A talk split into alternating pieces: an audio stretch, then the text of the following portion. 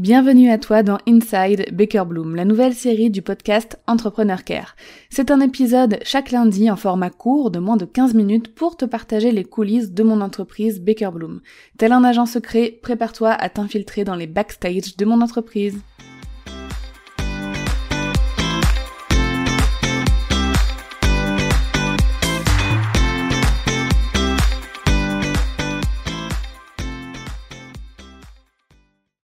Avoir une entreprise qui grandit, c'est bien, mais ça fait peur. Et on a beau être la personne la plus organisée du monde, à un moment, ça suffit pas.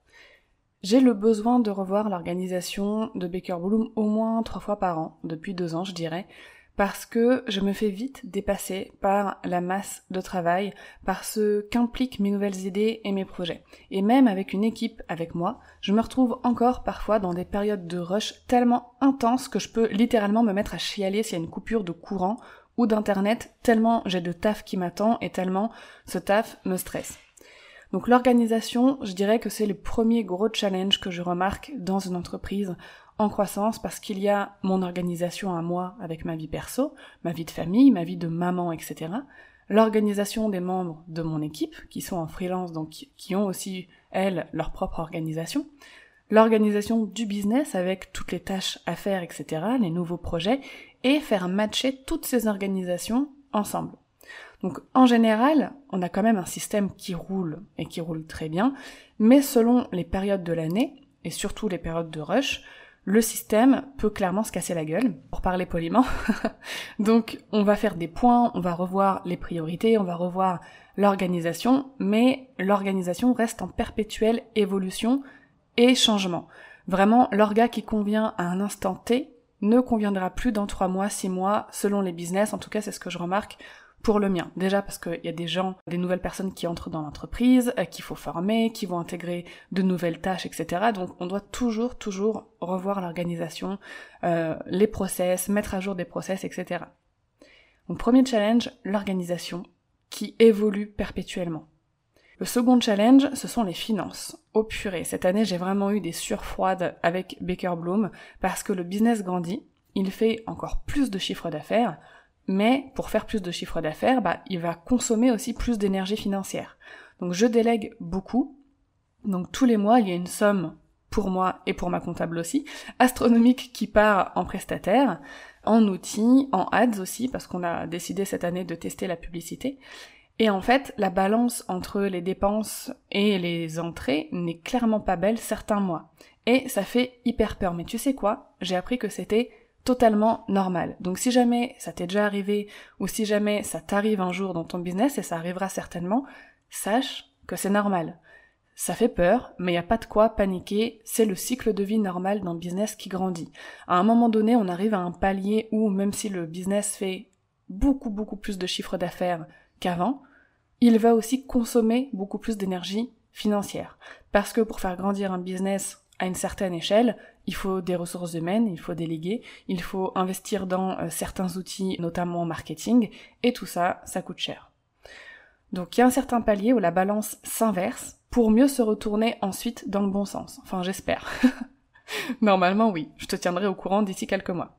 Donc la gestion des finances, au feeling et au doigt mouillé, pour moi ça doit cesser clairement, et je dois me former à la direction financière d'une entreprise. J'attends le retour aussi de, d'un directeur financier pour nous accompagner là-dedans. Le troisième challenge, c'est l'angoisse et le stress. Moi, à la base, je suis pas du tout quelqu'un de stressé. Et je déteste stresser ou paniquer. Et pour la première fois de mon business, cette année 2022, j'ai énormément stressé. Beaucoup plus que ce que je me le serais autorisé normalement. Donc que ce soit en début d'année pour le lancement du campus Customer Care où en plus j'étais en période de, bah, de deuil, euh, le retard pris pour créer la formation et l'énergie que j'ai dû mettre ensuite pour rattraper le retard. En plus, clairement, j'étais pas euh, dans le meilleur état du monde vu que j'étais en deuil. L'année commençait mal niveau euh, perso et donc professionnel aussi. Et même si le contenu était top et que tout le monde était heureux du campus Customer Care, j'ai clairement forcé trop forcé sur mon corps, sur mon mental, j'ai fait des malaises, j'ai perdu ma voix aussi pendant deux semaines, bref, mon corps m'a envoyé tous les signes possibles pour me dire stop. Dorian, t'es pas en état de travailler, et je l'ai pas écouté. je ne l'ai pas écouté parce que quand t'as 40 personnes qui ont payé 2000 euros pour être formées et que ces personnes-là t'attendent, eh ben non, désolé, moi je pouvais pas. Je pouvais pas baisser les bras, je pouvais pas euh, ne pas faire le travail qui était attendu de moi parce que ma conscience professionnelle l'a emporté sur tout ça à cette période. L'a emporté sur euh, la fatigue, sur euh, bah, la santé qui déraille un peu, sur le deuil, etc. Alors je dis que c'est, je, te dis tout de suite, hein, c'est pas bien. Hein. Genre, si t'as la possibilité de pas faire la même erreur que moi, ne la fais pas. Mais il y a eu un autre stress ensuite. Plus tard dans l'année, je t'en ai déjà un petit peu parlé dans les épisodes coulisses de la refonte de la Customer Care 5 étoiles. Clairement, j'ai eu une deadline trop ambitieuse pour tout ce qu'on devait créer pour cette refonte, et je me suis retrouvée un peu dans la même situation, heureusement sans période de deuil, Dieu merci, à être en retard sur le contenu, en retard par rapport à l'avance que j'aime prendre. Hein. Faut remettre un petit peu les choses en contexte. Moi, je prends toujours beaucoup d'avance quand je planifie les projets parce que en ayant un enfant euh, notamment on euh, on sait jamais ce qui peut se passer il suffit qu'elle tombe malade et bah tout de suite il y a une semaine de travail qui peut euh, partir en l'air donc je préfère toujours voilà planifier avec de l'avance et moi j'aime bien que par exemple si je me fixe la date d'un lancement au 1er janvier bah j'aime bien que les trucs soient terminés un mois avant tu vois ça c'est vraiment mon idéal clairement ça se passe pas toujours comme ça donc bref en 2023 je ne veux plus ça. Je ne veux plus stresser et angoisser parce que c'est pas moi, c'est pas comme je suis, c'est, c'est pas dans ma façon d'être. Moi, j'aime être chill, j'aime travailler dans le confort et avec de l'avance. Et le dernier challenge pour moi, clairement, c'est l'équilibre vie pro, vie perso. Ça aussi, euh, c'est un sacré challenge. Alors, j'ai des limites strictes. Je ne travaille pas quand je suis avec ma fille et je ne travaille pas après 18h le soir. La première limite, elle est toujours respectée parce que à 3 ans, clairement, c'est impossible de travailler avec un enfant à côté. On est toujours sollicité, on n'arrive pas à se concentrer et surtout, moi, j'ai pas envie d'être comme ça. J'ai pas envie d'être euh, de travailler, de pas être 100% avec elle. Donc, le temps où je suis avec ma fille, il est précieux et j'y suis à 100%. Pour la deuxième limite, de pas travailler après 18 heures, 80% de l'année, c'est respecté. Vraiment. Mais pas en période de rush. Genre clairement, là, en, fin d'année, en début d'année et en fin d'année, je j'ai pas pu respecter cette limite.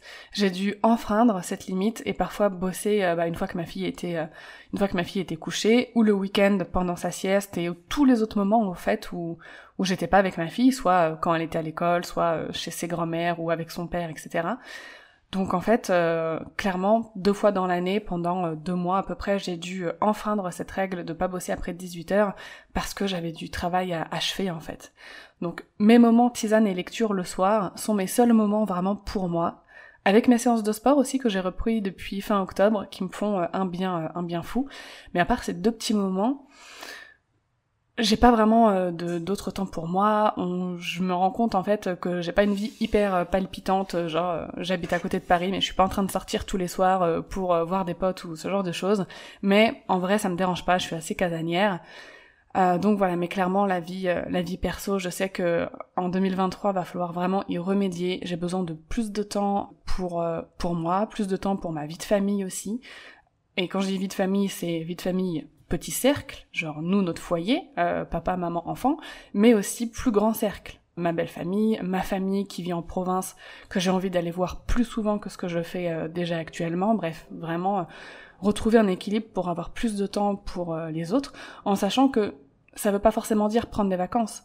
Je peux très bien me déplacer en province et prendre mon ordinateur et bosser 2-3 heures par jour, pareil quand ma fille fait la sieste c'est tout à fait faisable et c'est ce que je fais euh, en, général. Sauf qu'il y a des périodes où je peux pas me permettre de travailler que 2-3 heures par jour en vrai. Et ça, j'aimerais bien y remédier.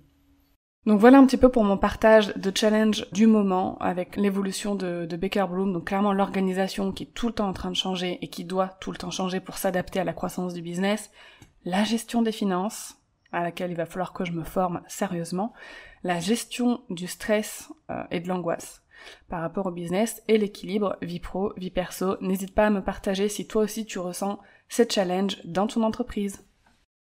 Merci de t'être infiltré dans les coulisses de Baker Bloom. Si tu aimes ces épisodes, mets-moi la plus belle note possible et un joli avis sur ta plateforme d'écoute. À lundi prochain pour un nouvel épisode d'Inside Baker Bloom.